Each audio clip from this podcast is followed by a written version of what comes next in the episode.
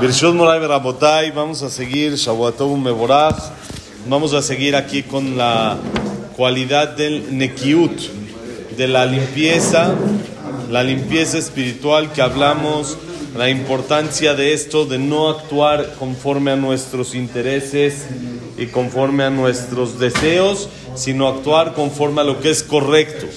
Y con eso David Amelech se, se sentía a gusto, se alegraba al decir el Hatzben y Kayon Kapai, puedo lavar con limpieza, con pureza mis manos, las palmas de mis manos, aunque dijimos que David Amelech derramó mucha sangre porque tuvo que hacer muchas guerras contra otros pueblos, de todos modos, él pudo atestiguar sobre sí mismo que su intención era pura y no era una intención con eh, objetivo personal. Dice así, vine, ודאי כי מלאכה רבה היא לאדם להגיע לשלמות המידה הזאת, כי העבירות הניכרות וידועות קלות הם להישמר מהם, כיוון שראתם גלויה. אך הדקדוק הזה, המצטרך לנקיות, הוא הקשה יותר, כי הוראת ההיתר מכסה על החטא וכמו שכתבתי. Dice, por supuesto, que para llegar a esta cualidad, a poder estar limpio, para poder estar puro y actuar conforme a la realidad, a lo correcto y no conforme a los deseos, es un trabajo de vida muy grande, bonito día, es un trabajo de vida muy, muy grande para poder llegar al 100% de, de adquirir esta cualidad. ¿Por qué? Normalmente los pecados, los errores que son notorios ante todo el mundo, los pecados que se saben, los errores que hay en la vida, que son grandes, es más fácil cuidarse de ellos. ¿Por qué? Porque también sus consecuencias son sabidas mucho más claras. Es mucho más sencillo, mucho más claro ver las consecuencias y los errores cuando el pecado, cuando el error es muy grande. Porque es muy sencillo que el mal es automático, no te conviene. Entonces eso se ve fácil y es fácil, entre comillas, menos difícil, llamémoslo así, cuidarse de eso. Pero el, la, la, lo minucioso, lo exacto que se tiene que hacer para cuidarse y adquirir esta cualidad que es el nekiut, que es la pureza y la limpieza, es mucho más difícil. ¿Por qué? Porque al ser que es algo que no se nota tanto ante los ojos de la gente como un error, como algo malo, entonces el, la tendencia hacia encontrar una manera de cómo permitirlo tapa, envuelve el error y me hace que no sea un error, me hace sentirlo que no sea un error, como escribimos y como ya mencionamos, por ejemplo, lo que hemos dicho durante toda la semana, el robar un banco. Todo el mundo sabe que no es bueno y todo el mundo sabe de que es incorrecto. Y todo el mundo sabe el castigo que hay, el que lo agarran pues va a ir al bote, si es que lo llegan a agarrar aquí, si alguna ocasión, entonces va a ir al bote y va a estar ahí, va a sufrir y esto y lo otro, es muy conocido. Pero el que se pela la entrada a Disney, pues uno dice, ah, ah, todo el mundo lo hace, no pasa nada. Busco la manera, el eter, busco la manera de cómo permitirlo y la consecuencia no es tan grave. Al que lo agarran dicen, ah, no es que me equivoqué, pensé que sí compré, pensé que no va, paga sus 200, ya no sé ni cuánto cuesta, ya no sé si 200, 300 dólares, y como que lo soluciona de alguna manera. Entonces, eso es mucho más complicado cuidarse de eso. Al ser que ante los ojos del mundo no se ve tan delicado, y al ser que la consecuencia o el castigo por eso no es tan grave, entonces la la, la, dificultad en adquirirlo y en poder lograrlo es mucho más elevada. Gracias, Moti. La dificultad es mucho más, más alta. Dice, Bukinyan Mashambruz Zichronam Libraja, Averot Sheadam Dash Beakevav, Sovevot Oto Veshat Adin. על דרך זה אמרו חכמינו זיכרונם לברכה, רובם בגזל ומיעוטם באריות, וכולם באבק לשון הרע. כי מפני רוב דקותו Dice el Mesilat Yesharim, es lo que está escrito en la Gemara, los pecados que la persona pisa con sus talones, que es algo que es muy común, que no se ve tan delicado, eso es lo que más se complica para la persona. Lo que vemos como algo delicado y lo que vemos y es sabido como algo fuerte, algo que no es correcto hacerlo, eso es más sencillo, entre comillas, entre comillas pasarlo. ¿Sí? No, tampoco es así, porque el Yetzer hará, sabe su trabajo y sabe cómo jugarlo y sabe cómo hacerlo. Pero es un poco más fácil poder luchar contra algo así. A diferencia de las cosas que no se ven graves, que es mucho más complicado. Y miren, por eso la Gemara como dice, la Gemara en el tratado de Bababatra dice, miren qué frase, Rubam Begezel. La mayoría de la gente cae en robo. La mayoría de la gente se equivoca en robo. ¿Qué robo? En algún tipo de robo. No necesariamente es un asalto. No necesariamente, ¿qué? Ojalá, puede ser en tiempo, pero muchas veces también hasta en dinero. Una persona hace una jugadita en el negocio que lo ve como, ah, está bien, le puse otra cosa, le hice menos metros, más metros, le dije, no le dije. La persona no lo ve tan grave o, como dijiste, robar tiempo, robar sueño, o muchas veces la misma, como dijimos, una entrada a, una, a, un, este, a un parque que alguien se mete. La mayoría de la gente cae en robo. Algún tipo de robo, la persona se equivoca durante su vida. Pero miutam, pocos, yo no sé si hoy en día se podría decir así, pero pocos caen en relaciones prohibidas, en problemas de infidelidad. Es poco, ¿por qué? El robo no se ve tan grave. No estoy robando un banco. ¿Ya qué le hice? ¿Qué pasó? Igual él abrió Disney, abrió igual. No le hice perder nada. Le va a costar a Disney lo mismo.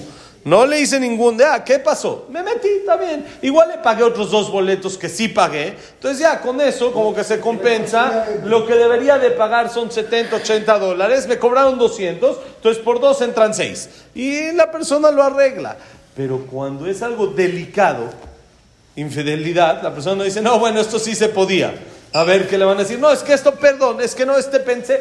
No hay. Ahí la persona no tiene cómo verle, entonces lo ve más grave, entonces se cuida más. Pero kulam, todo se puede decir que caemos, aunque sea en la shonara de Ramanán, en algún tipo de hablar mal de los demás. ¿Por qué? ¿Qué hice?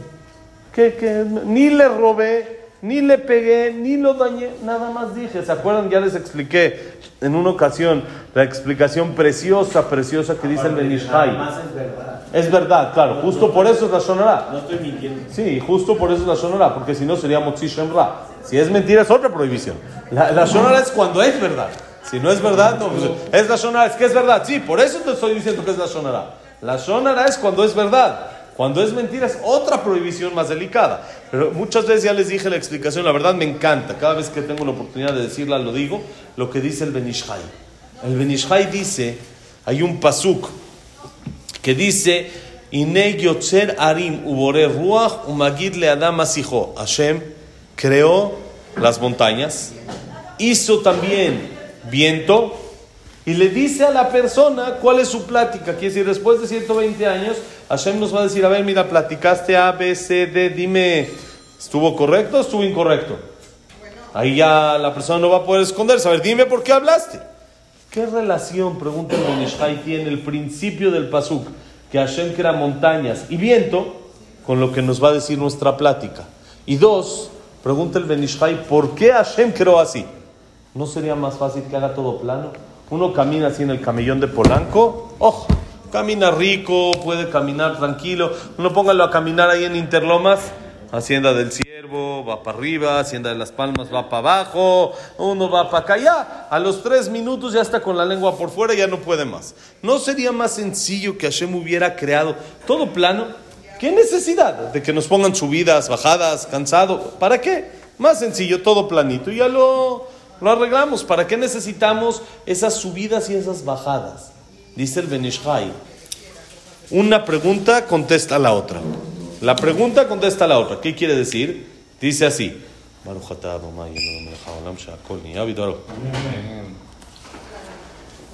¿Cómo una pregunta contesta la otra? Dice el Benishai, ¿dónde es el lugar que es más propicio a que haya huracanes? En el mar. En el mar, donde normalmente no hay montañas.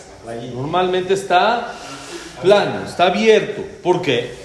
El viento empieza a correr, a correr, a correr, empieza a agarrar fuerza, agarra impulso, más impulso, más impulso, y se hace un viento muy fuerte, se hace como un huracán, un tornado, que ya no se puede detener.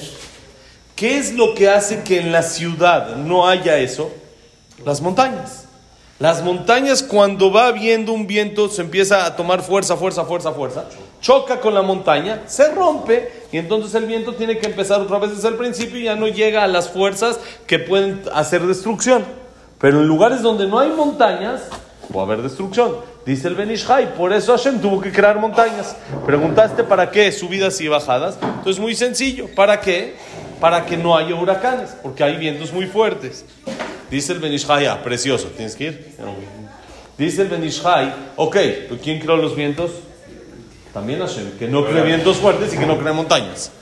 Tuvo que crear montañas para frenar los vientos. Dice el Benishai que no cree vientos y no hay necesidad de montañas.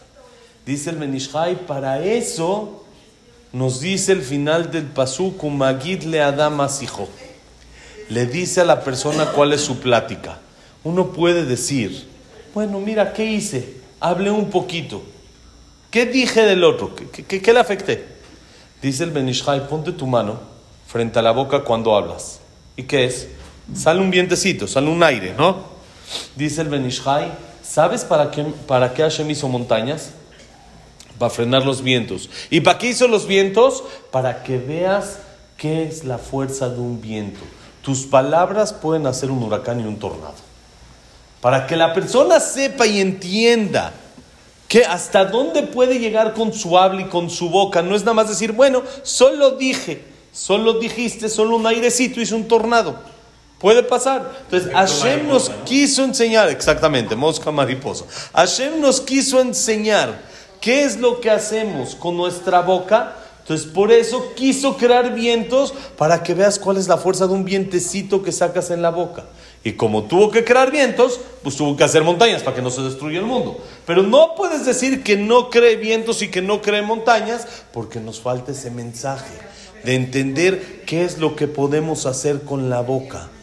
¿Cuánto puedo hacer? Pero la persona se justifica y dice, no hice nada, que solo nos reímos un ratito de él. ¿Qué pasó? Ya, fue hoy la botana, mañana va a ser otro, ¿qué va a pasar?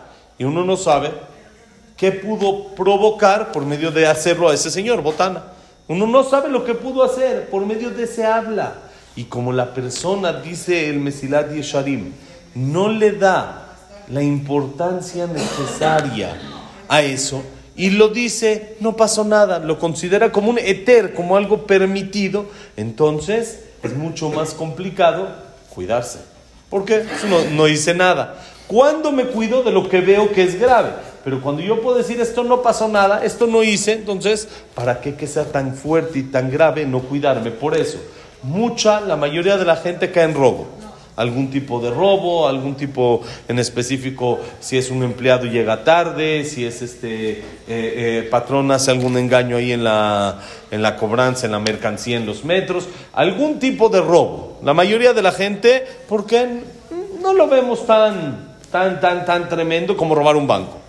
Casi nadie cae en errores de infidelidad, porque lo vemos delicado, lo vemos grave, pero todos caemos en la shonara. ¿Por qué? Porque ni siquiera lo notamos importante. No es el que se lo nota un poquito importante, entonces hay gente que sí se cuida que te va a decir, "No, yo no.